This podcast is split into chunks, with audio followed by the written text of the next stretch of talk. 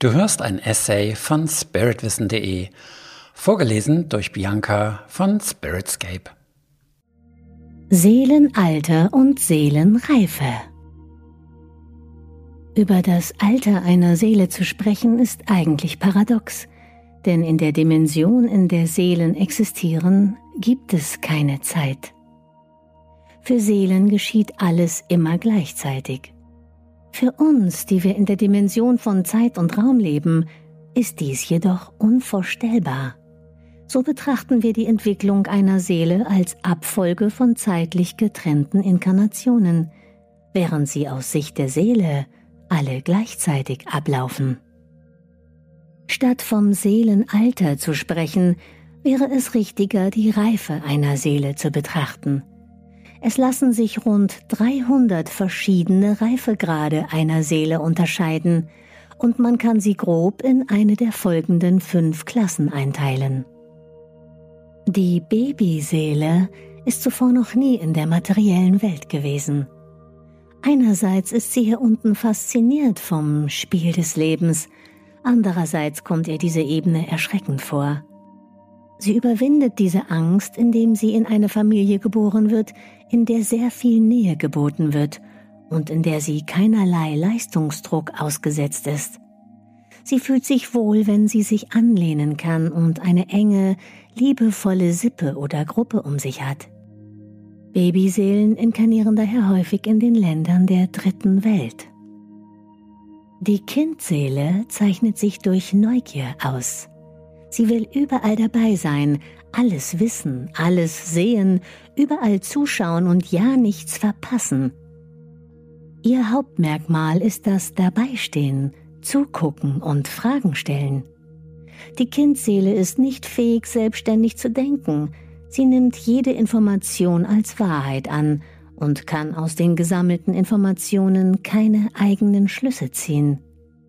Dagegen ist sie bereit, Handlungen und Aufträge für andere auszuführen, deren Tragweise sie mit ihrem einfachen Gemüt jedoch nicht erfassen kann. Kindseelen inkarnieren beispielsweise gern als Soldaten der unteren Grade. Die Teenager-Seele will eigene Erfahrungen machen und ist überzeugt, dass sie besser als andere ist.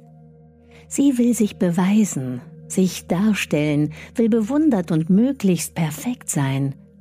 Was sie sich als Kindseele angeschaut hat, möchte sie nun selbst ausprobieren.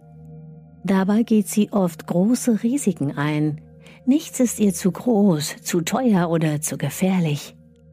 Durch Pracht und Schein versucht sie, die fehlende innere Sicherheit zu überspielen. Sie möchte der Welt beweisen, dass sie außergewöhnlich ist. Wenn allerdings etwas schief geht, sieht sie die Verantwortung nicht bei sich, sondern es sind grundsätzlich die anderen schuld. Droht der äußere Schein zu platzen, ist sie notfalls auch zu Lügen und kriminellen Handlungen bereit.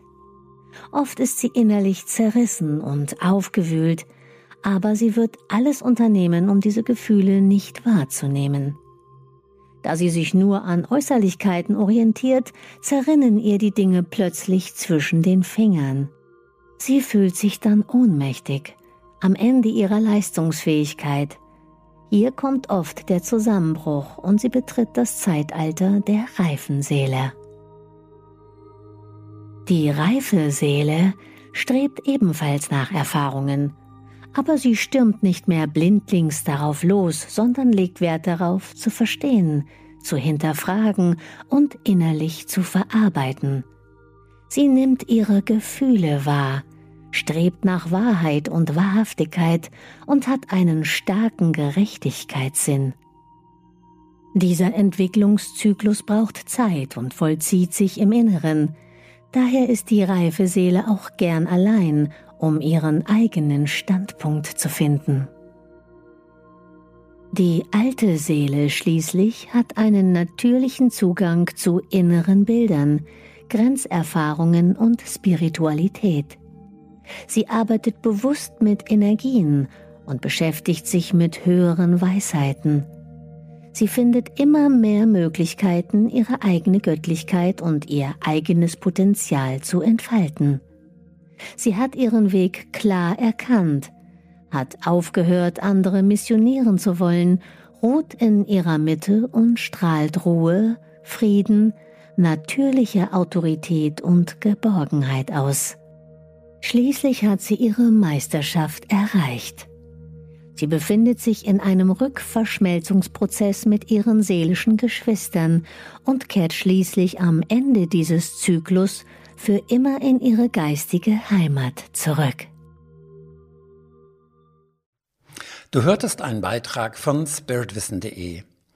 Den Text zu diesem und 140 weiteren Themen kannst du jederzeit auf meiner Website nachlesen. Und falls du weitere Podcast-Beiträge dieser Art hören möchtest, abonniere meinen Kanal, hinterlasse ein Like oder deinen Kommentar, denn es würde mich motivieren, in diesem Stil weiterzumachen. Bis dahin, herzliche Grüße, Sven Oliver Wirth von spiritwissen.de.